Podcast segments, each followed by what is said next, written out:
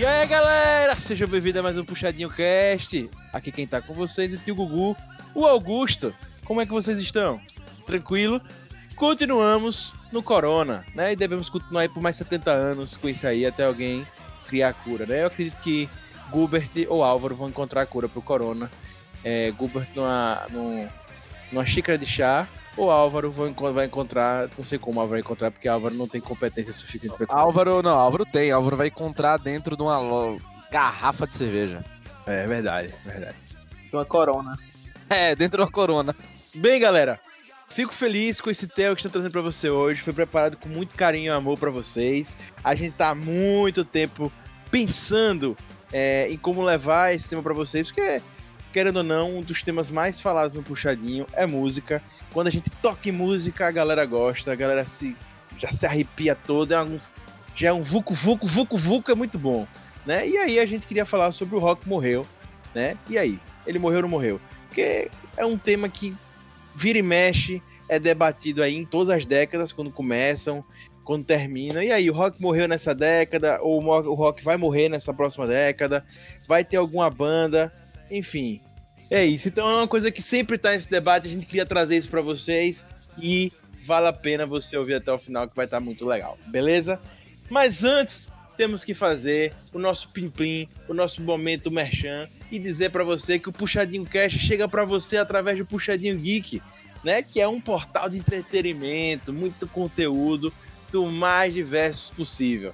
Seja filme, seja série, seja música, né? Ou anime, Tá tudo lá no Puxadinho, basta você entrar lá, www.puxadinhogeek.com ou .com.br, acessar e ver todo esse conteúdo que sai diariamente para você, beleza? Além dos textos, opiniões sinceras, nós temos também podcasts, temos alguns podcasts para você ouvir, além do Puxadinho Cast. Fica à vontade para acessar lá e consumir tudo isso, que é muito bacana, beleza? Lembro também Augusto, quer falar. Augusto, tem podcast de quê?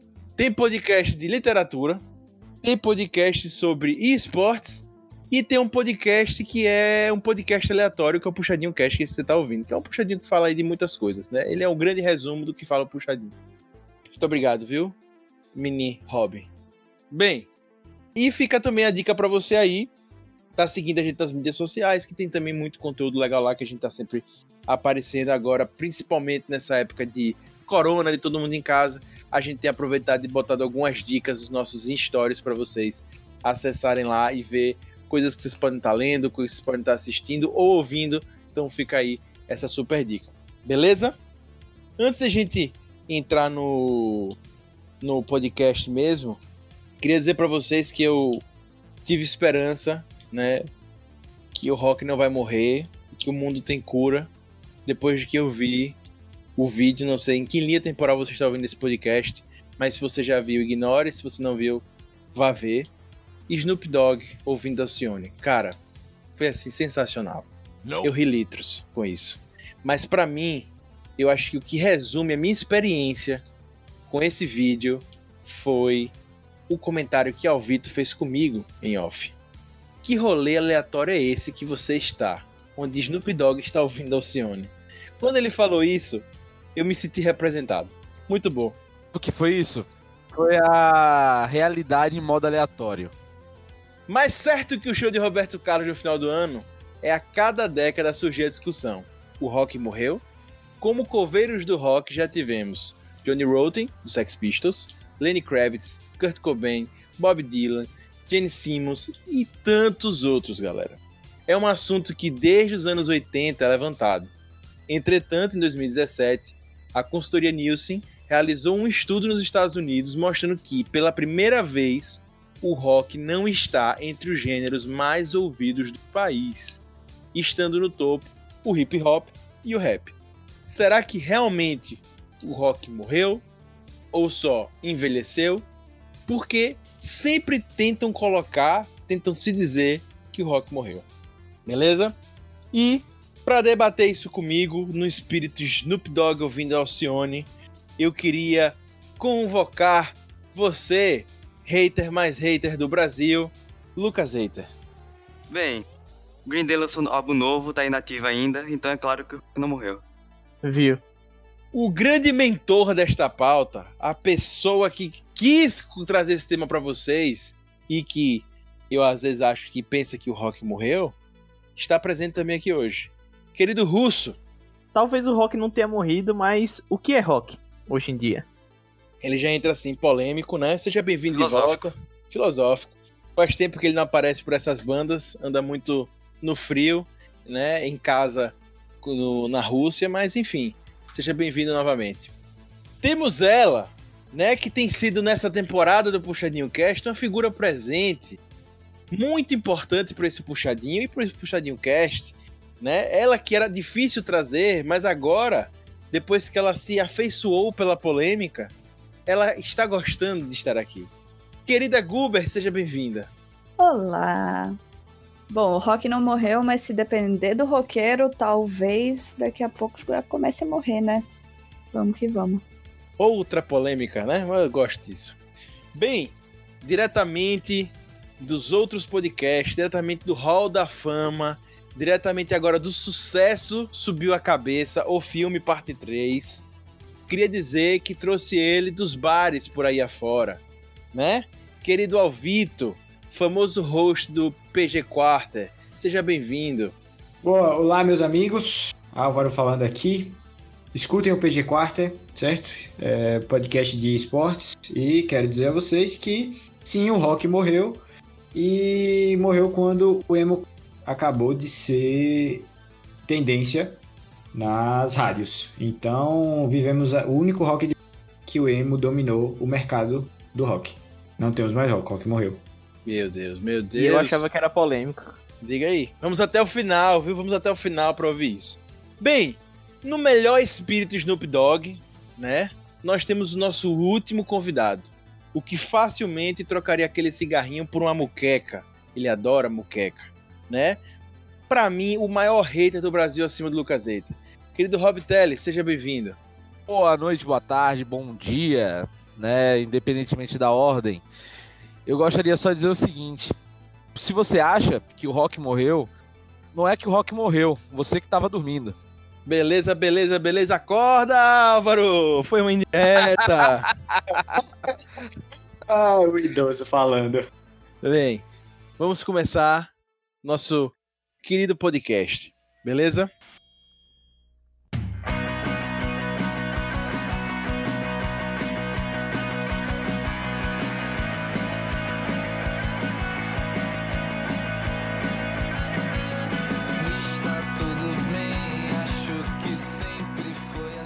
Galera, o rock é um estilo musical criado e aperfeiçoado entre Estados Unidos e Reino Unido. Como são os países de grande influência cultural no Ocidente, vale entender o mercado fonográfico nesses centros e suas repercussões na periferia, sociedade, mercado e demografia. Qual desses fatores é o principal para sempre se falar em morte do estilo? O que é que vocês acham? são muitas coisas, né, velho? É muita loucura, né? Já começa por aí como coisa maravilhosa. Primeiro, vale dizer que na origem, né, bicho, o rock descende muito do blues, né, lá no início do século 20, e que vira rock a partir da apropriação branca, né, desse desse estilo, seja no próprio Texas, enfim, com Elvis Presley, com outros artistas, quanto depois na Inglaterra, né? E com sua junção depois com folk e com country. Desde esse momento já mostra que o rock é um estilo muito que consegue absorver outras, outros estilos dentro de si, né? E cara, e variar, né? E virar essa essa multiplicidade de estilos dentro de um só, que por isso que eu denomino aqui doravante irei denominá-lo como um ultra gênero musical né? Que vai desde synth pop, punk, metal, J Quest, né? Dentre esses vários estilos aí que tem aí dentro. E, cara, e é interessante ver como que ele vai modificando dentro das gerações, né? Nos anos 60 foi o Beatles com Elvis Presley, anos 70 uma mistura de rock psicodélico com Pink Floyd e o punk rock com Sex Pistols e Ramones, anos 80 variando do pós-punk, para parte também do metal surgindo mais fortemente na Bay Area lá no, na Califórnia, nos Estados Unidos.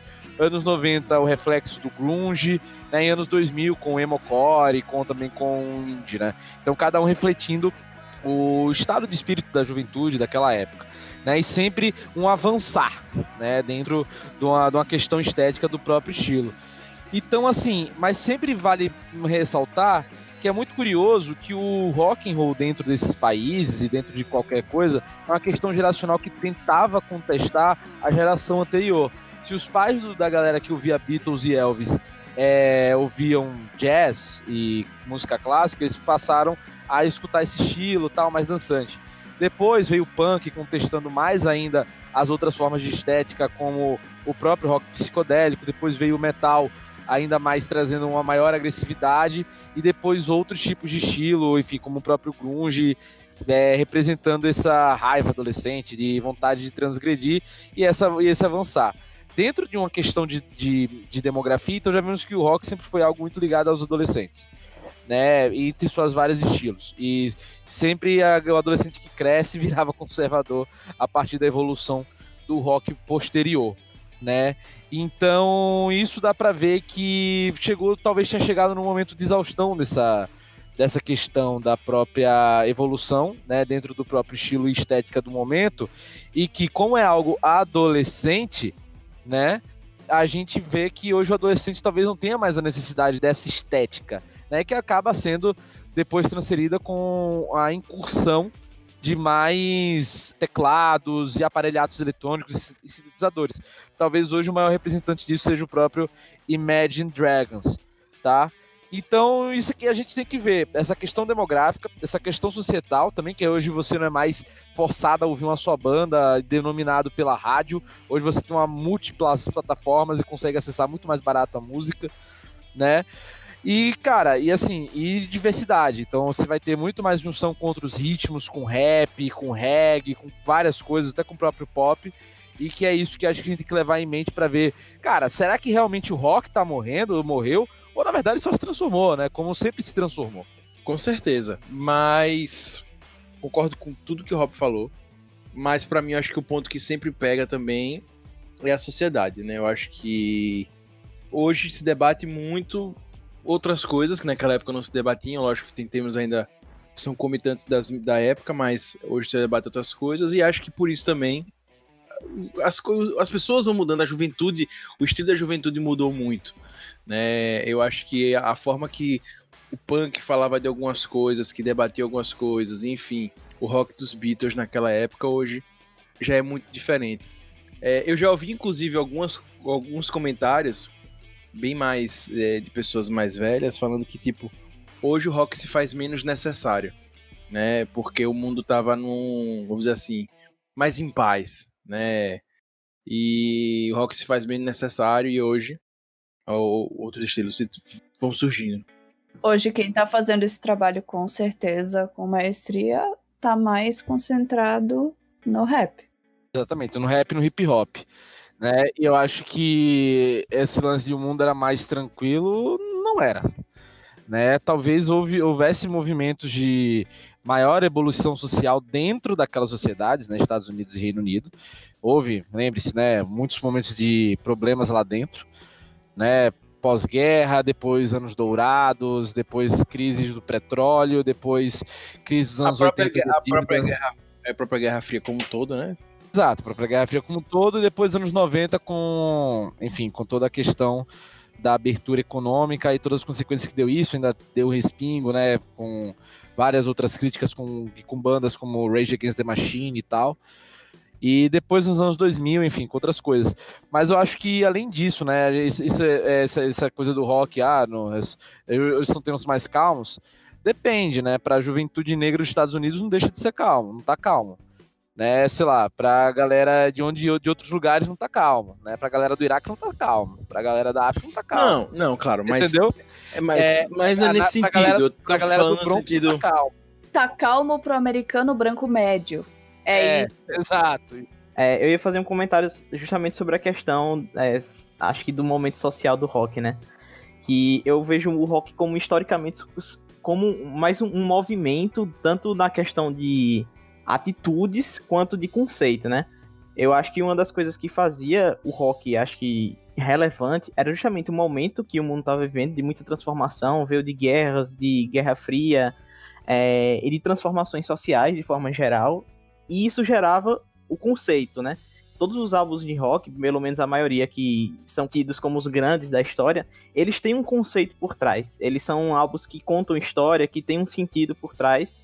E acho que muito do rock ter perdido sua relevância é que plataformas como Spotify, eles meio que não contribuem para a criação de conceitos, mas sim de singles, né?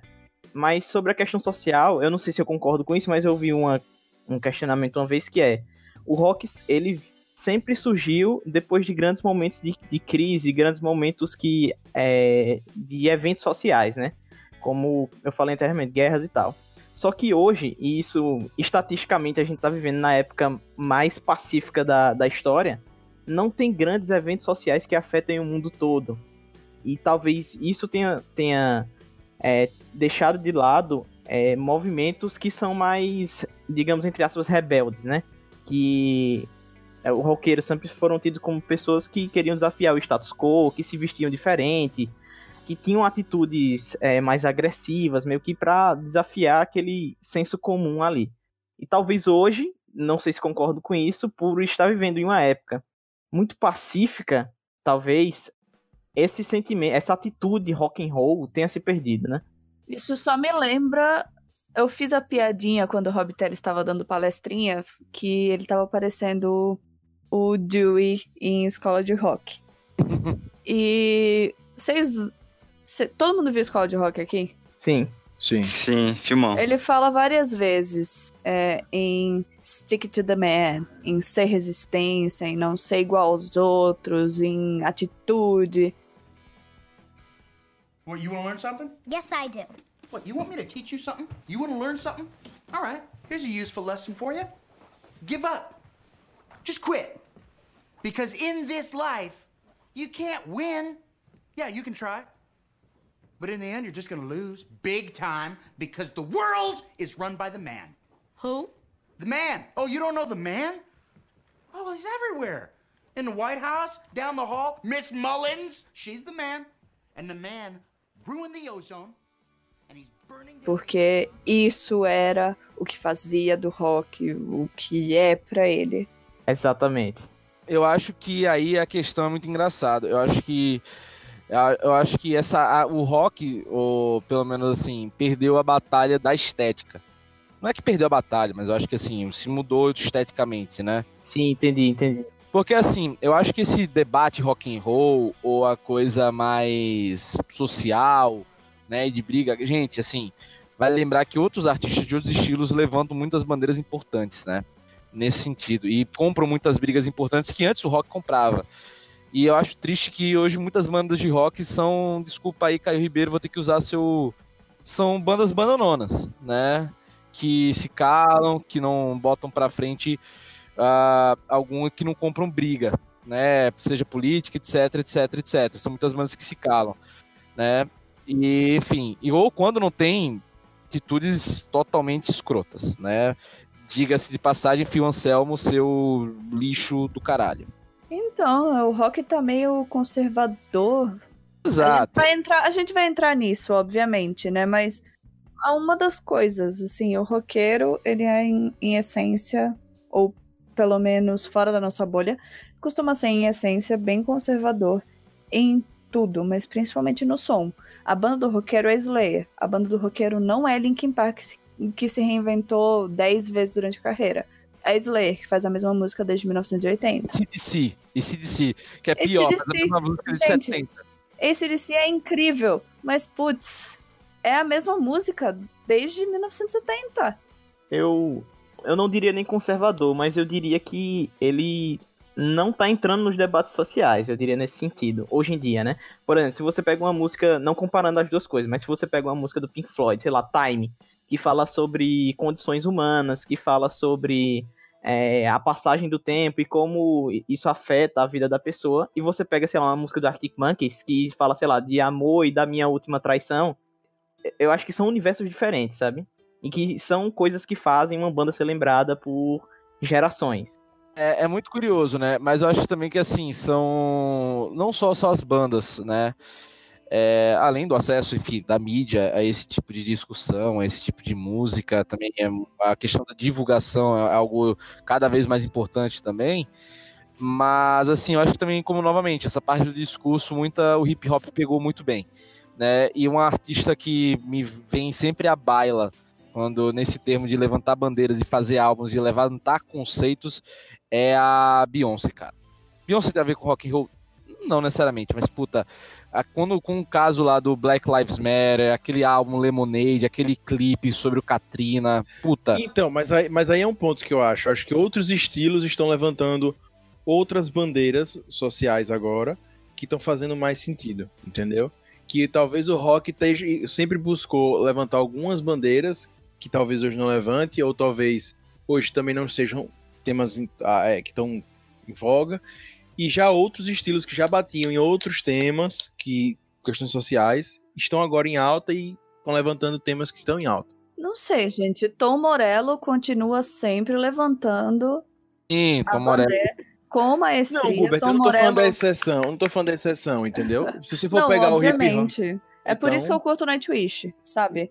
Nightwish lançou um álbum inteiro sobre evolução e agora acabou de lançar um álbum inteiro que vai de evolução até empatia. Tipo, a galera, pergunte pros outros como eles estão, porque a gente tá na merda.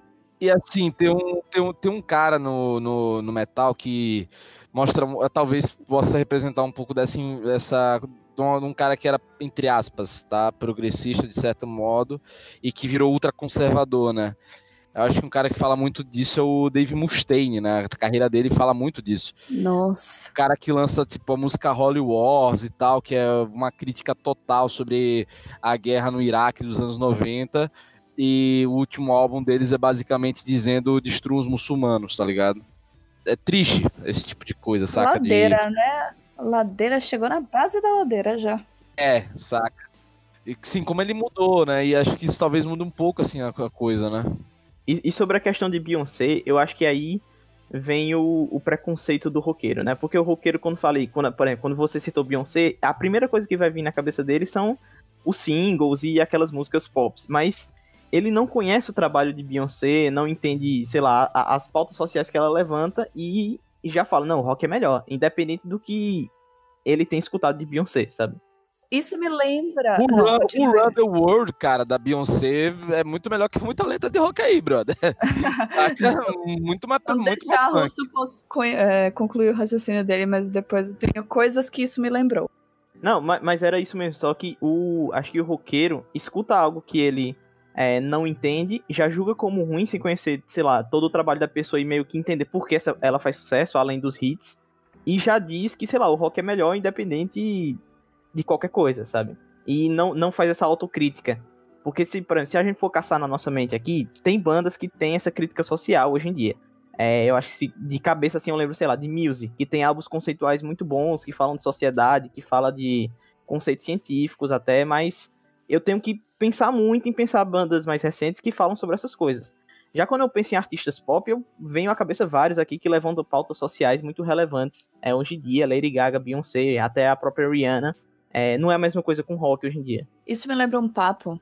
Uma vez eu tava fazendo alguma matéria na faculdade, nem me lembro qual era, e um colega falou de uma pesquisa que ele tava fazendo sobre música, sobre percepção de música por fãs de cada estilo e o que cada um priorizava. Eu jurava que quando as pessoas ouvem rock, elas priorizam a letra, porque é uma coisa que a minha bolha fala. A letra é incrível, a discussão aqui é tal coisa, é, esse conceito aqui foi muito bem colocado. E a maioria do roqueiro ouve a música pelo som. Às vezes, a gente fala do sertanejo, a gente fala do pop, mas, bicho, tem muito roqueiro que ouve pelo som mesmo. Porque a gente gosta dessa vibe desse som e não importa o que o cara tá falando. Não importa se ele tá levantando uma pauta que a gente concorda ou discorda, não importa se ele tá falando sobre a evolução. Agora, no momento que tenta politizar, ele já acha errado, por exemplo. É, mas, Ou, mas aí, né? Mas peraí, deixa eu lembrar qual era o resto. E a gente tem essa mania de achar que.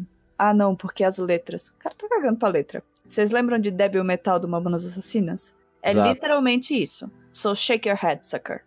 Exatamente. É, mas eu acho, Gilbert, que se aplica também a todos os estilos, porque se você se preocupar só com a letra, não importaria o estilo que você ouve, você acaba ouvindo de tudo. Tem gente que realmente gosta disso, mas as pessoas se identificam com o estilo, tipo o roqueiro, o, o sertanejo, enfim, o funkeiro, ele gosta daquele estilo. né? E a- Exatamente. E, aí ele está aberto a ouvir as batidas daquele tipo de som. né? E aí, consequentemente, aquelas letras vão fazer mais sentido para ele. É, será que eles ouviriam a mesma letra que ele escuta no funk, no rock? Provavelmente. Eu, a- eu acho que não, eu acho que Quem gosta de funk, quem é fã do funk. Eu Cara, eu acho que muito provavelmente.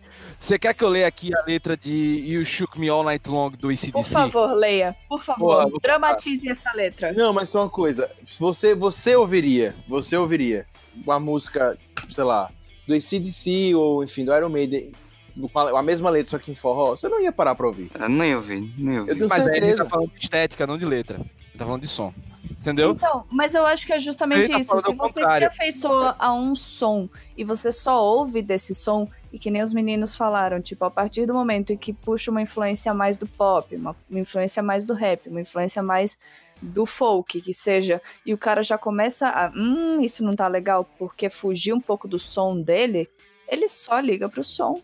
É, eu não, eu não concordo, Gilbert, porque às vezes eu acho que o som é necessário pra você, às vezes, ouvir uma letra.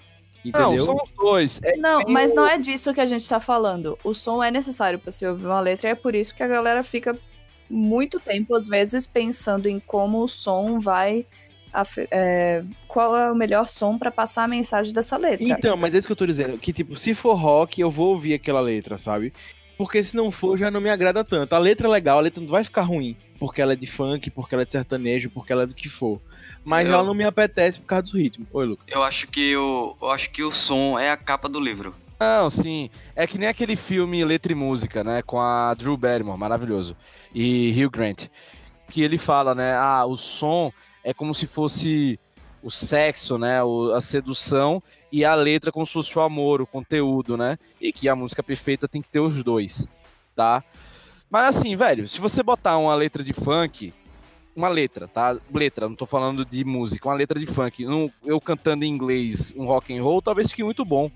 Né? Talvez muito roqueiro com ouça. certeza. Com Punk certeza, mas é Ghost isso que eu Pop tô tá provar, velho. O Punk Ghost Com Pop tá aí pra certeza. provar, mano. Com né? certeza, Mas eu assim-. E você prefere a maioria das de Punk Ghost Pop como Punk Ghost Pop no- na versão punk dela do que na sem versão dúvida, sem dúvida. Taylor Swift tá aí pra provar, né? Eu entendi o que o que Jesse quis falar. Eu acho que foi no sentido de tipo, comumente se fala entre os roqueiros de que o rock é melhor porque por causa da letra, porque tem coisas mais profundas. Mas não é bem isso que acontece na realidade. Aí Ele meio que tá preso em um estilo estético de, de, de som e Exato. não, e não na, na letra em si, tá ligado? Isso eu concordo. Basicamente isso aí. A questão, a questão de dizer que é, tá, tô preso com a letra, né, etc e tal, não sei o que, cara, é mentira, assim. Então, Óbvio, você pode se emocionar muito com a letra, claro, algumas músicas. Mas dizer que você só ouve rock and roll por conta da letra, bem, assim, é meio tonto, porra. Vou ler aqui rapidão a letra de You Shook My All Night Long. É bom todo roqueiro saber, né? Porque tem muita gente que canta Um sem, sem, É, É, ela era favor, uma máquina aí. veloz. Ó, ela era uma máquina veloz. Ela mantinha o motor limpo. Ela era a melhor mulher que eu já conheci. Ele tá comparando a mulher a um caminhão. Ela tinha os olhos Então. visíveis. Não me contava nenhuma mentira. Me deslumbrava com aquelas coxas americanas. É, tem que ser, tem que ter uma América no meio, né? É completamente horrível, gente. Pegando mais do que ela dividiu, me pegou lutando por ar. Ela Eu disse, jurei que você ia "Vem, cantar no ritmo mas eu já forró, mas dei- tudo bem. Mas não, porra, seria ótimo. Eu Dá pra sugeri, fazer que ele, eu sugeri que ele fizesse uma performance aqui que ia ficar É, eu bem mais também. interessante. Ó, minha mente estava doendo e nós estávamos fazendo amor. E você, gatinha, me sacudiu a noite toda. E é, você me sacudiu a noite toda. Esse é o You Shook Me All Night Long que a gente já cantou várias vezes, bêbado. Tem um vídeo de um cara que ele vai pra galeria do rock em São Paulo e ele apresenta uma letra supostamente de funk pros roqueiros e dizem o que, é que eles acham dessa letra. E aí os caras metralham a, a letra, né? E dizem que é uma merda e tal, que o funk devia acabar. Só que aí o cara revela que na verdade era uma letra de uma música do Nirvana. Eu até vou mandar esse vídeo pra vocês depois. Qual era a música? Eu não lembro o nome da música, mas era uma música que falava de. Por favor, que não seja Rape Me, tá Não, ligado? não é rape. É outra mais underground aí. É, porque Smells Like Teen Spirit não fala nada com nada, velho. Porque o adolescente não faz sentido, Lucas. É por isso. Metal Milkshake. Metal Ah, Milkshake é, É, incrível. é. É incrível. Faz sentido? Não faz. Mas, mas eu acho que isso é legal do, do Mamonas e até do Massacration, né? Que eles pegaram. Cara, eles fizeram uma música que era pura estética e zoando, dizendo, velho, vocês ouvem esse monte de merda. Tipo, dizendo que é um musicão, mas na verdade é um os cara falando um monte de bosta. Às vezes até o cara falando que vai pegar a espadinha pra matar um dragão. E você acha isso poesia. Cara, só me lembro Emerald Sword. Cara, perfeito. Ainda sobre Eu a amo letra. demais essa música, mas continue. A- ainda sobre a letra. E, e, tipo assim, muitos dos que gostam hoje de rock gostavam, tipo, porque escutaram dos pais e tal, e foi passando esse Sim. gosto musical aí mais ou menos. E essas pessoas lá atrás, quando começaram a gostar do rock, não entendia porra nenhuma de inglês, Exato. de letra, de nada. E aí, por exemplo, eu mesmo, eu gosto de Pink Floyd há muito tempo por influência do meu pai. Só que eu só vim entender o real significado das letras, é, o que, é que elas querem dizer. Não é só entender o inglês, mas sim o que aquela letra, o que o artista quis passar com aquela mensagem, né? E eu só vim entender isso hoje, sei lá, com, com 23 anos, só que eu gosto de Pink Floyd desde os 12. Então não é só letra, tá ligado? Acho que a, a galera cai num, num debate aí é, de letra, de que é as de, de rock são mais. É, tem mais significado, mas nem sempre é assim. Às vezes o cara nem liga pra isso ou, ou nem entende até. Eu, eu quero me posicionar nesse sentido porque Eder falou que gostava de Pink Floyd desde os 12 anos tal, mas só veio entender realmente a letra, o significado da música agora mais velho, que ele entende inglês e tal. Mas o que o pessoal do rock fala é que, na verdade, independente de você entender ou não a mensagem que está sendo passada, a música entrou na sua alma, de certa forma. Fosse pela estética, fosse pelo significado da letra. Então eu, eu, eu, eu sinto que não necessariamente o rock acompanhava é, é, uma- uma- um- acontecimentos políticos ou, ou era simplesmente é, uma quebra do sistema, o que o pessoal definia quebra do sistema. O- a música entrava na sua alma porque você se identificava pra caralho com tudo aquilo que o cara. que, que o ritmo falava, ou que a letra falava. Então é, é- é muito sim. é- não sei, é, é simplório a gente dizer que é estética e é simplório a gente dizer que é letra. É, o, tudo entra na sua. do, do, do- seu estilo, a, a É sua conjunto todo, personalidade. É o conjunto todo. E, velho, o Bem maior exemplo disso. E o maior exemplo disso é que, por exemplo, eu não tenho, eu não tenho referência forte no rock em si. Tenho uma referência muito forte no pop dos anos 80, dos anos 90, mas sou da galerinha do rock, vivi a época emo.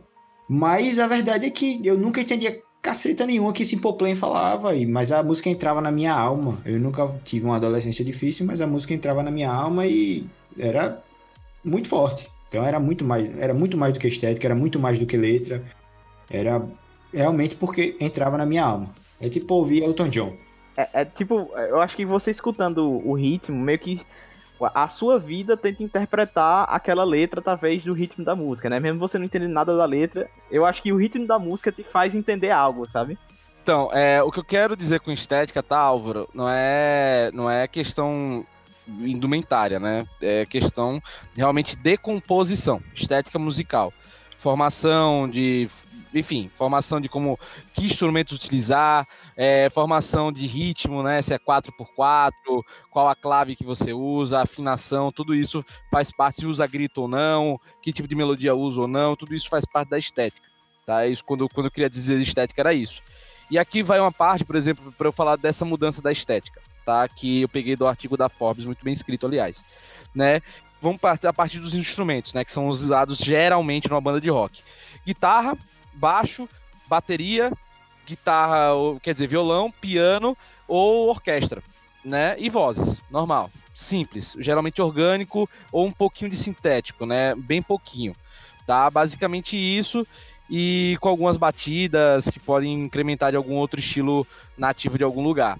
Já as músicas mais modernas não são, por exemplo, mais com baterias acústicas, né? São com baterias eletrônicas, com N tipos de percussão, né? Desde marimba, atabaque, o caralho, botando ali, é, baixo, é, é, como é que é o nome? Baixo sintético, criação de arpejo e muito, muito autotune, duplicação de voz, né? Muito o para fazer também às vezes um, um gancho do refrão para, quer dizer, do pré-refrão pro refrão, né? Então assim, tipo, tudo isso muda até a própria questão de você criar, né, a estética em si da música.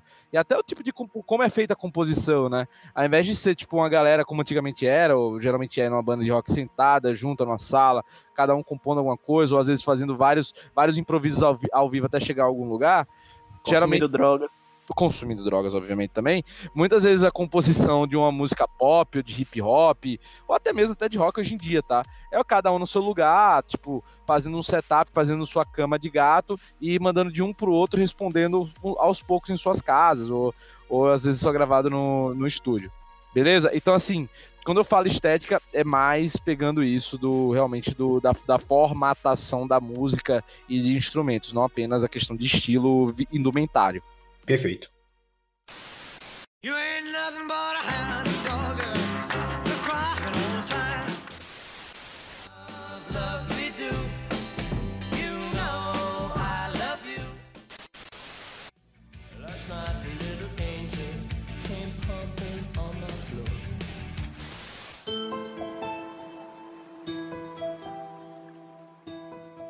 E aproveitando ao Vitor, já queria puxar para um tópico que ele tocou aí, que foi justamente a parte do, do movimento que ele se sentiu tocado e que ele sentiu parte por uma época, que é o emo. Até hoje. Até hoje. É nóis. É, é, é o emo. Que É um só emo- tem ex-emo, né, velho? Que só tem ex-emo. Menos eu, era escrimo, Que não era? ex-emo. Não existe ex-emo, velho. Não Não existe existe ex-emo. ex-emo. Você não deixa de ser emo. Tem fotos que te condenam, Rob Teles. Eu, eu não sou emo, eu sou escrimo. Era escrimo, não era emo. Cara, cara, Simple Plan ainda. é- Sobrevive. Simple Plan fica melhor com os anos que passam, só queria dizer. Que nem vinho, né? Esse poplan que nem vinho, né? Exatamente. Só que melhor. Só que melhor. Enfim, né? Enfim. É, e aí eu já queria levantar outra polêmica nesse podcast. O emo ou indie foi o último momento de boom do rock como força comercial?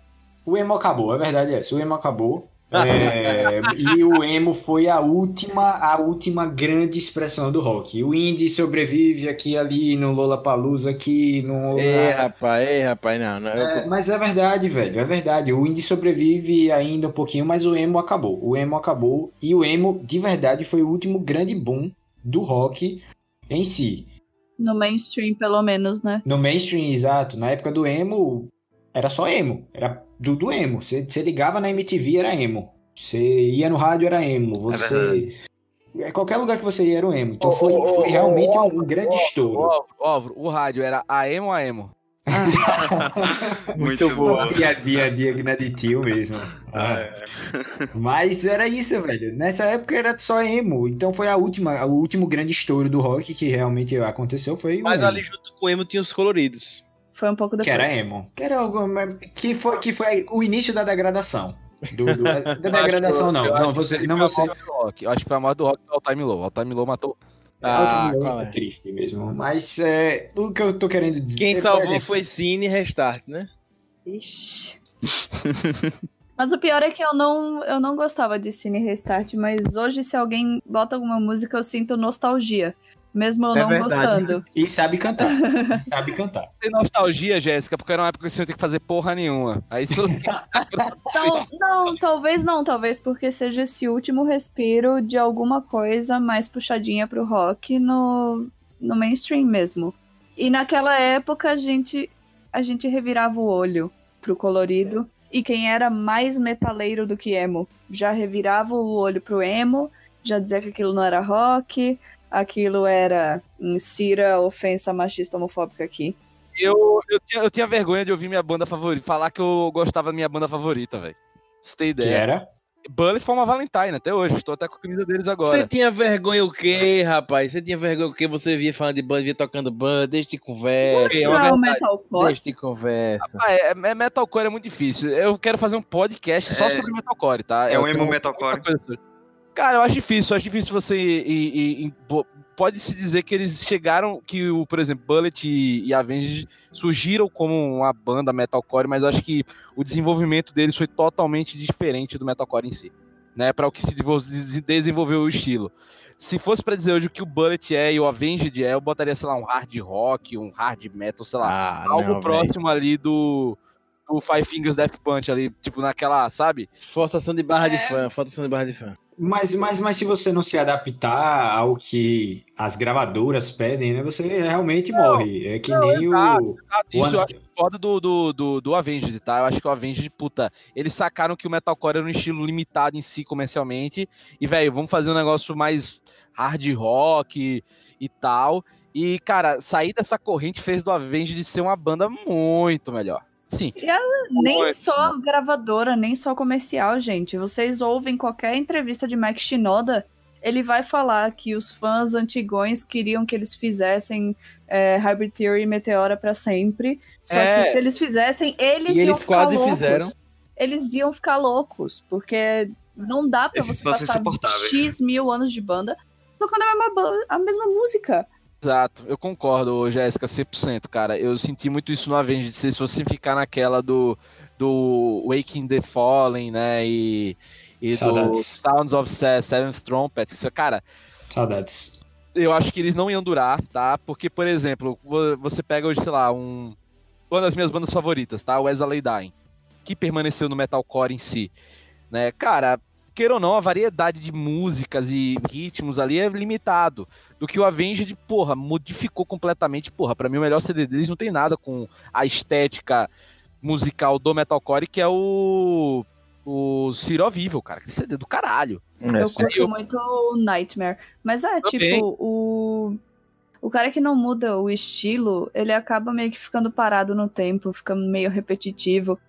Como o próprio Slayer, que eu falei lá no começo. Não, o Slayer é uma banda que nunca saiu dos anos 80. Não, E o pior, Jéssica, quando nos, no- nos anos 90, quando eles fizeram o CD Season the Abyss, que o produtor é o Rick Rubin, né, que é o produtor do Red Hot, do Link Park, do Slipknot, de um monte de coisa, só, só fez álbum foda esse filho da puta. Ele- é sério, ele só fez álbum foda. E Óbvio. quando, quando ele fez o Season the Abyss com o Slayer, muita gente reclamou, porque ter a música justamente Season the Abyss, que é uma P música do Slayer, a galera reclamando, nossa, não pode, não tem, cadê, cadê a pancadaria, cadê, sei lá, tocar em 179 milhões de BPM. Brother, mas a música é muito boa, Pô, o estilo vocal do Tom Araya tá muito bom e tal, não sei o que, então houve uma evolução ali, né, naquele CD. E, porra, e o fã do Slayer reclamou, né? Porra, Óbvio, como- é o fã do. Slayer. Eu, eu acho que uma banda que se adaptou assim bem com o passar do tempo e soube mudar de estilo de álbum assim foi o Arctic Monkeys. Eu acho que cada álbum do Arctic Monkeys é é um Arctic Monkeys diferente, tá ligado? Ah, mas o último é último é horrível, ruim. velho. O O último é último- muito ruim. Não, o- o Não, último- então, eu acho que isso veio principalmente pra cá. Os iniciais ainda vinham uma linha mais próxima, assim.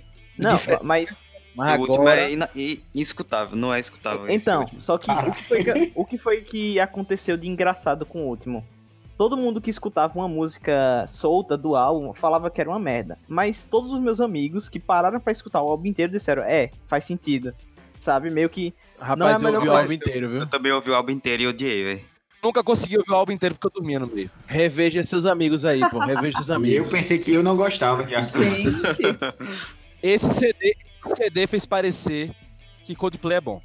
Nossa, Velho, velho. isso é é ruim mesmo. Ai, não é ruim gente. mesmo. Velho, Então é essa ruim que eu fico mesmo. triste é que eles demoraram mais tempo pra fazer CD, tiveram tempo suficiente pra fazer uma coisa boa e mostraram o quê? Que nas horas vagas a gente só faz merda. Entendeu? É isso. Ma- Mas eu acho que, tipo, ex- excluindo o último álbum, eu acho que eles. cada álbum do Arctic Monkeys, ele meio que é um, um universo diferente. De acordo, É. é, tô de acordo, tô de acordo. É, então, só que eu acho que eles têm uma linha, sabe? O EM, pra mim, é o que o... já começa a ficar um pouco mais diferente, mas os tava, tem uma linha ainda que eu reconheço, assim, aqui tá o Arctic Monkeys, isso aqui e tal. O EM já dá uma mudada e o último, é, eu nem sei quem é Arctic Monkeys mais. É, só que eu acho isso bacana. Você, a banda manter o espírito dela, digamos, você escuta uma música do, do Sokira em si, do Humbug, reconhece que é Arctic Monkeys, mas vê que são universos diferentes. Ele mantém a essência, mas a sonoridade, digamos assim, mais superficial é diferente, tá ligado? E, por exemplo, e cada álbum que um Arctic Monkeys lança, o- os fãs é, repetem de que o primeiro é sempre o melhor e tal. E eu acho que é só diferente, sabe? O primeiro é ótimo, é fantástico, mas, por exemplo, o AM, que a galera tanto critica, o fã mesmo de Arctic Monkeys, eu acho que trouxe o rock para as paradas de novo e trouxeram músicas boas pra galera ouvir. Minha irmã, que gosta muito de sertanejo, de funk, é, é, esses dias eu passei no banheiro e ela tava escutando do I Wanna Know, tá ligado? Então, E, Éder, o EM é um bom álbum, cara. Assim, eu. 2012, 2013 foi quando ele foi lançado, não me lembro. Eu ouvi ele, velho, até furar o CD, velho. não, sim, eu, eu adoro o EM, pô. Muito bom. Agora, sabe uma banda boa que conseguiu mudar muito e que continuou fazendo muita coisa boa? Foi o Pearl Jam, cara. Verdade. Verdade. verdade. Rapaz, eu escutei uma música que saiu recentemente dessa banda, eu não gostei não, velho. Dessa banda, dessa banda. Dessa Essa banda. banda. Aí? Essa É, pra- Não vou, ter- não vou embolar minha língua pra, pra falar. Jam. Meu Deus. Jalé de pérola, pode falar. Jalé de pérola. É dessa banda aí. Mas Essa enfim, não gostei banda. não. É, eu gosto também de muitas coisas que eles têm feito e tal. Mas eu acho também de outra banda que mantém as raízes, mas muda alguma coisa ou outra. Mas pra mim eles mantêm muitas raízes. Pra mim eu consigo reconhecer até hoje Pearl Jam, sabe? Lógico que não, como sempre o Lucas Reiter vai falar, não tem mais a mesma energia, o Ed Vedder já não tá mais no mesmo ritmo. É, Natural. não consegue cantar mais. natural. Ele canta com quase morrendo, mas assim, É. o Lightning Bolt, apesar de você já notar a voz do Ed Vedder, né? Já. Né? Falhando várias vezes, até o gravado. Ele ao vivo é uma tragédia. Ah, cara, imagino. Mas assim, velho, mas o Lightning Bolt tem um ótimo CD, cara, por exemplo, né? E é da década de 10. Enfim, velho, porra, tem muita banda que consegue se reinventar e fazer algo bom, né? Mas, Uma, porra, uma, uma pra mim que não soube se reinventar e não fez nada bom foi Strokes. Putz, bem. É verdade. Era, E era uma banda bem uma linha né? clara, era, tinha uma linha eu bem deixo, eu clara. deixo pros especialistas isso aí, deixo pros especialistas. Ali, Pra mim, Strokes tinha uma linha bem clara do que eles queriam fazer, etc e tal. E pra mim, eles se perderam. Principalmente depois, a- pra piorar ainda, teve o CD solo do, do Julian Casablancas, que pra mim fez assim: Nós estamos ruim, massa, vai piorar e vai pro fosso. Eu, eu nunca fui fã de The Strokes, velho. Nunca, nunca, nunca, nu- Eu gosto de, tipo, sei lá, os singles. Mas eu sempre acho as, as músicas deles. Se eu paro pra escutar um áudio, muito, um álbum muito entediante, velho. É muito aquele estilo quase morrendo, tá ligado? É, eu gosto, eu gostava Mas muito só pra vocês terem noção, nesse exato momento eu tô aqui no site da. Eu tô aqui no site da Leste FM e os Strokes estão aqui como os artistas em ascensão. E. É porque lançaram o CD esse Surgindo, ano. tá surgindo, tá surgindo agora. Essa Não, banda é nova. porque, é porque lançaram o CD agora, recentemente. Essa banda É aí. tipo, é tipo Foo Fighters no auge, na pior fase musical deles. Cara, mas o Foo Fighters foi acumulando, né? É, e eu não acho que eles. É, não, não considerem a é, falta do auge, não estar no auge como ela está no, no limbo, não. E eu não acho que o Foo Fighters está no auge. Eu acho que o auge de Foo Fighters foi tá ali auge, entre 2014 2017. Pra mim, o chega foi a partir do Ace Fighters tá Light. tocando em O tudo, Ace pô. Light, o Ace Light. O auge de som. Não, mas eles tocaram no Rock in Rio em Mas 2001, eles vão Lucas. ficando gradualmente maiores enquanto banda, tipo, em termos de conhecimento do público, de, digamos, devoção do fãs, talvez. O último álbum bom realmente é o Tô com a Eastlight. Jéssica. Tô com a Jéssica. Eu acho que o, que o Dave Grohl, depois do 2011, o Foo Fighters cresceu muito a um ponto, entre Exato. aspas, de ser um tipo Metallica, tá ligado? Exatamente, eu concordo Banda com de, você. banda, de, banda que toca em estádio. Que é um nível hoje raro. Saca? É, exatamente. Então, ali no- depois do Slide, eu acho que em 2014 chegou no ápice mesmo. É, ficou assim enorme, gigante. Que foi no Sonic Highways, né? E acho que hoje eles se mantêm, sabe? Tipo, não acho que já é uma fase crescente deles, que eles estão. Não, acho que é aquilo ali. Augusto, pegando. Não, acho que pegando eles chegaram no ponto que é daí pra baixo, eu acho. Augusto, pegando. Não, daí pra baixo não, porra. O seu daí, daí pra baixo é a morte, porra. Porque, cara, vou ser sincero, mas sabe por que daqui daí pra baixo é a morte? Porque, porra, eles chegaram num estágio que é tipo Metallica, velho. Você pode lançar 10 CDs merda. Mas vão ser os 10 CDs mais vendidos dos anos que forem lançados, entendeu? Né? Então, mas, é- mas esse é o lance, porque a galera também vai pro show pra ouvir os clássicos. Ele já, tem, ele já chegou no nível É. de ter tanto clássico É, que ele o show fazer- dele ele pode repetir a vida inteira, que ele tem um clássico suficiente pra fazer duas horas de É, show pra sempre. My Metallica, Life. é que nem o Metallica, pô. Metallica pode fazer 3 horas de show e ainda vai ter nego reclamando. Porra, vocês não tocaram Não Coffee tocou essa. É. Vocês não tocaram Orion. Porra. É tipo Guns que faz show pra cacete tocando o último álbum lançado quanto? 2008. Cara, é que nem o Guns, que é banda cover. Ah, bom, e o último álbum é o Chinese Democracy, né? Que É. ninguém gosta, porque Chinese Democracy. Eu gosto, eu gosto. Eu, Augusto, vamos falar de você. É, Você estava falando aí de banda que não se modifica, aí o Guns se modificou, fez, E mu- muito bem. fez música boa assim, tá? E é isso aí. E pra mim, e para mim eles, enfim, o, o Guns soube se reinventar, pra mim.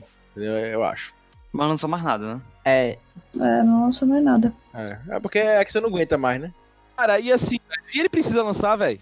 Ele pode virar. ele- o Guns já é uma banda cover dele mesmo. Faz show lotando. É velho. bem isso, velho. É E o Exo virou o Mickey. É, então assim, velho. Você pega lá na, na Lapa, tem umas 10 bandas, velho, de cover melhor que eles, tá ligado?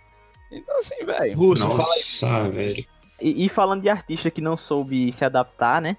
N- não se adaptar, mas não soube evoluir, talvez. Tem Jake Bug, que já foi Sim. considerado. Nossa senhora. Caralho, Que- você, você tirou do. Do. Como posso dizer? Do cover. Você foi coveiro agora, brother. Então, Jake que já foi considerado o novo Bob Dylan. lançou, lançou um álbum cantando rap que foi uma merda, pô. E aí ele tentou voltar às raízes, mas aí o álbum também não foi muito bom, e aí o cara se acabou, pô. Mas o primeiro álbum de Jake Bug é fantástico, pô. Meu pai tava ouvindo e gostando pra caralho aqui. Brother, Jake Bug, cara, tô chocado com essa. Essa você ressuscitou. Essa. Pesado. Pesado. Diga, foi fundo. Mas assim, pra vocês, queria que cada um aqui respondesse. O emo ou o indie foi o último momento do, do rock como fosse comercial? Eu acredito que foi o indie. Eu acho que, principalmente ali em 2013, 2014, com um boom mesmo do indie, é, gigante assim. Inclusive, para mim, um dos grandes representantes, o Arctic Monkeys, né, Sim. bombando em tudo ali. É, eu acho que o indie fez, entendeu? Você acha que o indie foi maior que o emo em relação Não. Não, não, não, comercialmente, mas- fala- comercialmente falando? Que foi relevante e. Não, de atingimento, depois? atingimento das massas. É, pra mim foi o último momento de boom do rock. Porque assim, o indie pra o mim, Augusto. ele, ele acabou, ele acabou antes do como boom de rock, ele existe até hoje. Enfim, Não, foi o boom. último, mas, mas realmente foi maior do que o. Você considera que foi maior do que o, o emo ou não? Não, Não é o essa emo foi mais pergunta. forte. É, sim. A pergunta mas- é qual foi o último, não foi Mas qual ele, foi o tá, ele, tá- ele já tá fazendo outro, não é isso? Você já tá é, eu tô querendo, querendo questionar outra. O que foi o último é, é inegável, porque o emo praticamente não existia mais nessa época, então não tem o que, que, o que dizer. Então, acho que uma pergunta relevante seria a relevância desses dois movimentos. Eu, eu acho que o indie. Porque, por exemplo, as pessoas hoje esperam um álbum novo do Arctic Monkeys. E acho que o Arctic Monkeys é o maior representante da, da parte do, do indie, né? Mas eu não vejo ninguém esperando um álbum de uma banda é, emo, tá ligado? Porque É tem verdade, muito mais mano. tempo também que o emo acabou, né, velho? Eu acho que. é, sem querer ser defensor exclusivamente do emo, tá, galera? Eu nem gosto de emo assim. Vocês bastam ver minha playlist, que é basicamente Simple Plan e nem gosto. Mas o que eu quero dizer, eu, eu acho que é uma questão ah, de cronologia do tempo. Então, se o, o, o tempo deu uma. Deu, o, o indie tá há mais tempo é, ativo, o emo já morreu há muito tempo, morreu junto com a MTV, inclusive. Eu acho que por conta disso perdeu muita força e por isso você não tem expressão, bandas com, com grande expressão e que a galera sente falta ou pede de volta. E sendo polêmico desnecessariamente, sim, eu acho que o indie foi maior que o emo. Também acho. Eu não acho. Mas eu vou, eu vou ser polêmica também. O indie não foi um movimento exatamente de rock. A gente tem um- mais ou menos metade do indie ali e tem uma sonoridade muito mais pop, que nunca foi considerada rock. Então a gente tem explodindo no mesmo movimento Arctic Monkeys e Florence and the Machine. E Foster the People. Foster the People. Exato. Gente, é um movimento indie que foi gigantesco, mas o indie rock é uma parcela dele. A gente não pode tomar a proporção do indie toda. Então, Gilbert, mas eu acho que é isso, velho. O indie, pra mim, ele veio trazer uma nova concepção bem particular do que era rock. Que é a questão que Eda falava lá no início, o que é rock, né?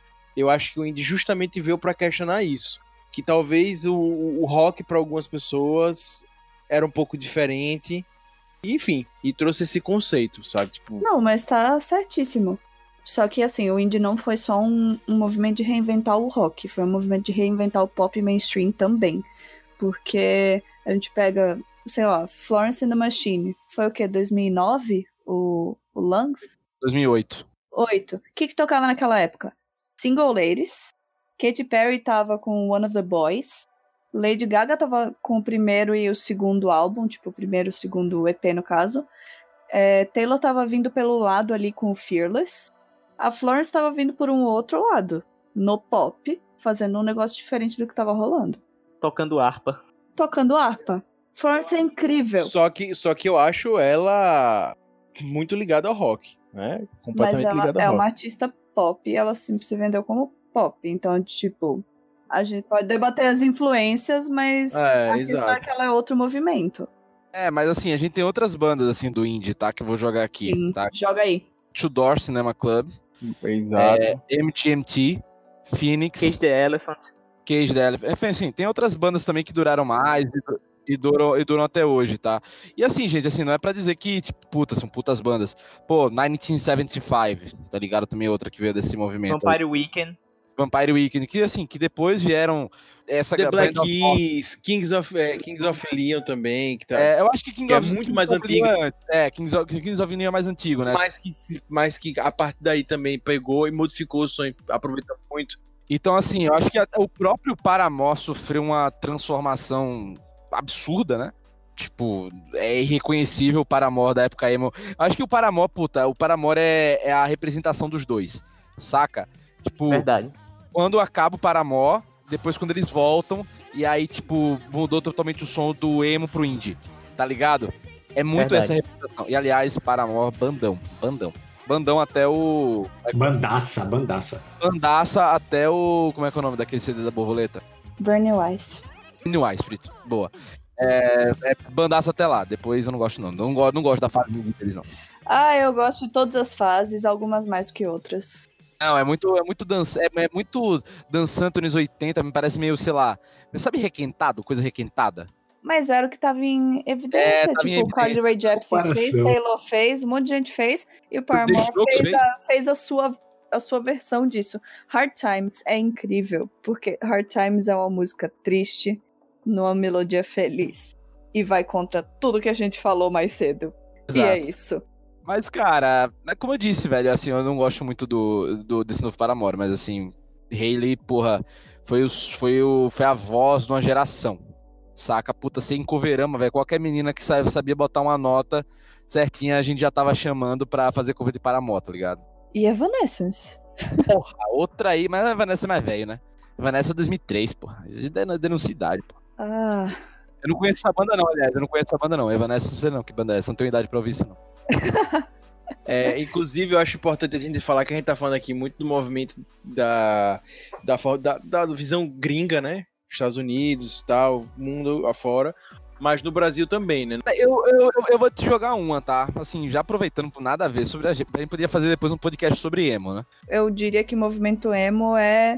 NX0, Fresno. Isso. Isso. Tipo, são, são as grandes, né? Mas sei lá, Revo 84. Até um Reitinho. forfã já é questionável. Não, Forfã não é emo mesmo. Não é mesmo Exatamente.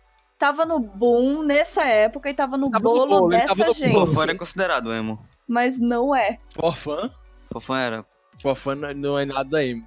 Mas era considerado na. É, forma de- então. é, no- o naqueles CPM né? era considerado emo, o Green Day era considerado emo. É, o Pois Green Day era é. considerado emo. Não, tem mas, nada de então, emo. mas é essa a diferença. Tipo, Forfã, inclusive as letras, não tem nada a ver com emo, né? É nada, nada. Né? Apesar de que eu concordo com você, Rob, mas ele veio nesse- nessa época, né? Junto ali. Não, sim, ele veio no bolo, veio no bolo, mas É, eu acho veio no bolo. Exato, mas também não acho que ele é emo, né? Mas ele veio no bolo, mas ele tá muito mais próximo. O Fred NX0 e depois veio o Cine, Restart e afim. E o lance da evolução também, eu acho legal lembrar que o próprio Los Hermanos, o Los Hermanos falando de evolução, né? Porque o Los Hermanos começou com Ana Júlia, que é uma música, um rock bem pop, né? Uma coisa bem, né? E eles sempre reclamaram muito disso, que eles foram uma banda considerada por muita gente como uma banda de um hit só, né? E os fãs amam diversas outras músicas e etc. E foi uma banda que evoluiu bastante. Né? Bastante. Realmente Ana bastante. Júlia é a pior música deles. Exatamente. É Inclusive o próprio Rodrigo Amarante fala isso, né? Que a Ana Júlia era uma música que ele já achava pior, enfim, tem algo nesse sentido que ele fala. Ele já não gostava mais e que tem mu- trabalhos muito melhores. Enfim, mas também falando do movimento indie no Brasil, a gente tem várias pessoas que se beneficiaram disso, né? Tipo o Thiago York, Apanhador Só, que foi uma banda que cresceu, a banda mais bonita da cidade, Nossa, né? foi longe. Os pais ouvindo aqui, pô, meus pais estavam ouvindo oração esses dias aqui. Versão DJ, obviamente. Super Combo, né? Da 2. Banda 2, e aí vai, né? Então, e claro, não podemos deixar a Selvagem à Procura da Lei, né? Também, e Vivendo do Ócio. Móveis Coloniais de Acaju. Móveis com Caju, são bandas que vieram aí também no movimento indie. E que É obrigatório força você ter mais de três palavras no, no- no nome da banda, né? Plutão. Plutão Aí. também. Ok, Plutão já cortou. foi planeta. Não, Plutão já foi planeta é. É o nome da música, né? Não? Não, isso é o nome da banda mesmo. É verdade, verdade, verdade. Tem razão, tem razão. A música é Você Não É Mais Planeta, é isso mesmo. Tem razão. Se você quisesse dormir, Banda do Mar. É, eu tava tentando me lembrar do nome, né? Banda do Mar fez sucesso danado desse- nessa época do indie aí, né? Que é o Marcelo Camelo e Malu Magalhães e outro Isso. cara lá. O baterista dos Strokes e o baterista dos Strokes. É um super grupo do indie. O super grupo do Lexotan. Também, mas do indie. Fez, mu- fez muito sucesso mesmo, muito sucesso. Então fica aí que, só pra fazer aqui a contagem dos votos, Rob, Indie ou Emo, por favor. O emo foi mais intenso, né? Mas o indie foi. Começou primeiro e terminou depois. Então eu vou pro, vou, voto pro indie. Gilbert, Eu já falei o que eu penso, assim, o indie obviamente foi mais recente, mas ele não foi um movimento só de rock. O emo foi. beleza. Querido hater, Eu acho que foi o emo. É porque o Day é Emo, né? É, Não. querido Alvito, Não tenho dúvidas que foi o, o- o- realmente o emo foi maior, mas é, o indie foi o que mais que perdura, né? Por enquanto ainda. Mas realmente o emo foi bem maior. Vitor, uma dúvida, só pra rapidão. Uma dúvida. Good Charlotte ou Arctic Monkeys pra você? Good Charlotte, de longe, longe, longe, longe, longe. é, e você, Russo? Eu vou fazer uma analogia com o Corona, né? Eu acho que o emo teve um pico da curva mais alto e o, o indie ele teve uma curva, um, um pico mais baixo, mas mais constante, maior, uma curva maior. Então você tá querendo dizer que o indie é uma doença que perdura mais tempo, é isso? entendi, entendi. Foi, foi, uma crítica. Eu discordo de vocês, eu acho que o Indie foi maior, apesar de ter achando que o Emo foi Não, enorme. eu, eu concordo que o indie é maior, não que foi. É, inclusive, eu acho que o pico do, do indie foi para mim foi muito maior. Tanto que o número de bandas emo é muito menor do que o de bandas indie. E aí, Mas aí eu, vou, aí, aí, eu, aí eu não sei, viu? Porque banda emo tinha pra caralho. E pra mim, o maior ápice disso é o Lola. Né? Você não conhece um festival emo, né? Que fez sucesso, e você conhece um festival super indie, que surfou nessa onda indie e que Porque cresceu não no era indie. época, velho. A gente tinha MTV. A gente tinha MTV. Ah! Eu vou dizer que festival emo a gente ia, porque a gente não tem dinheiro pra estar morando em São Paulo, a gente ia pra Coverama. Sim, mas eu quero saber, você pode dizer qual é o festival que tem emo? Diga aí. Qual é o festival? Porra, porra, porque aí não tem, pô, mas pronto, eu tenho uma. O eu tenho Lola um que- você pode não ter dinheiro, mas ele existe. Não, eu vou te dizer um que tem lá nos Estados Unidos. É, E o passava Ar- na MTV. Eu vou dizer um que tem nos Estados Unidos, que é o Rapper Tour, que tem até hoje. Pronto, beleza. E Que é quantos Lolas pela existem? É, de hoje, velho. Mas o- tem, coisa de momentos diferentes também. É, naquela época não era um momento tão forte de shows internacionais no Brasil. Isso vem crescendo gradualmente. Não, mas eu tô perguntando internacionalmente. Pode falar festival internacionalmente. Rob falou um aí. Eu Esse era meu exemplo também. É, o, sei lá, Download. Não, Download Fashion que. Download Fashion mais tem mais metal. Tem vários Mas- metal. É, mas assim, porra, tem, tem muito, é porque eu não vou lembrar agora de todos, porque, até porque não era o estilo que eu gostava. Se você quiser, eu digo do, do de metal, porra. Mas não era, o, não era o estilo que eu conseguia. Eu me lembro desse porque tinha muita banda de Screamo e tal, e Metalcore que tocava também nesse festival, tá ligado? Mas pra mim, o Indie foi maior. E lembrando que. Mas lembrando, vamos de outra questão. NX0 tava direto em Aracaju pra fazer show solo. Não, isso não aí. era tanto. Então, não era um negócio tão concentrado de festivais. As, as bandas, de repente, eram menos. Ou Ah, menos que chegavam a atingir sucesso. também, mas as bandas indies também sempre vieram aqui também. Isso aí acho que não- Mas então, elas não tinham força, de repente, pra sustentar show solo. E aí junta várias no festival, que aí sim se torna imperdível. No caso do, do emo, talvez fosse mais concentrado em algumas bandas. Eu tô jogando hipóteses pro alto aqui. Talvez fosse mais concentrado em algumas bandas seletas que lotavam show sozinhas. É, mas eu acho que tem muita banda indie que desde 2009, desde 2010, já lota estádio também, enfim, tá enorme. Banda indie Lord Estádio, meu filho, além de Arctic Monkeys, pelo amor de Deus. Oxente. Ah, não vou lembrar agora aqui pra pegar, mas com certeza tem Eu tô várias. Arctic Monkeys, uma banda indie, velho, que Lota Estádio vai tocar no... no, no... Não, por exemplo, mesmo, a, o Foster the People, The Black Keys. Porra, The Black Keys, pô, foi headline do Lula Palusa e tava Headline de gigante. bola, não, mas ela tava gigante. Ela fez um show em São Paulo no estádio.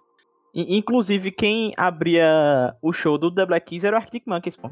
Pois é, tá por fora, pô. Tocou em estádio aqui no Brasil? Tocou Essa em coisa. estádio. Ele tocou em- no, no Lola e tocou no Rio de Janeiro. Eu acho que foi em Minas em estádio. The Black Keys tava enorme, pô. É porque eles deram hiato e pararam.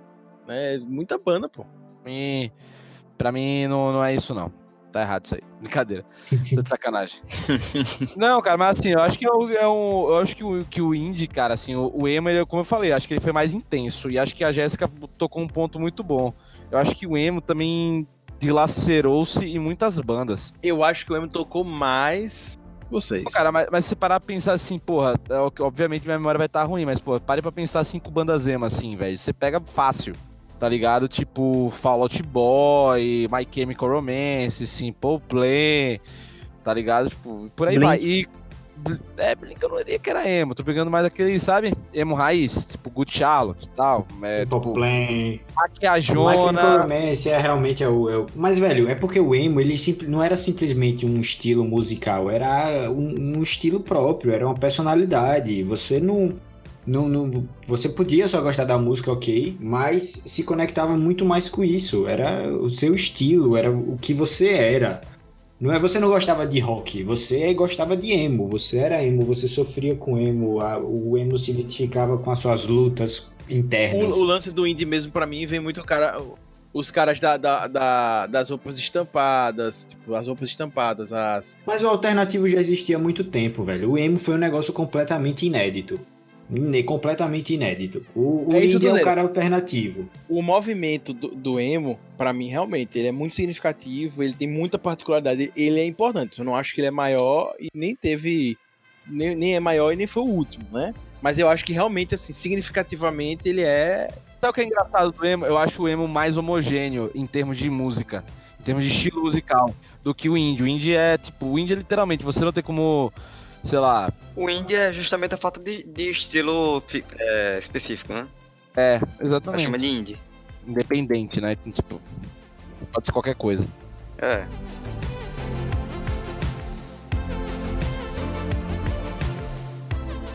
Para, para, para, para, para, para. Galera, calma. Preciso falar com vocês. O papo tá bom, mas eu quero dizer pra vocês que esse podcast vai ser especial. Eu já falei isso lá atrás pra vocês, obviamente, mas eu preciso falar mais uma vez. Porque é a semana do rock, a gente ama rock, então tinha que ser muito especial. Beleza? Como a gente tá nessa semana especial da semana do rock, o Puxadinho Cast vai ter essa versão especial que vai ser dividida em algumas partes. Essa é a primeira parte. Beleza? Siga a gente aí no seu player de podcast que amanhã tem mais, amigo. Beleza? Um podcast só não é suficiente para tanto rock and roll. Valeu, galera.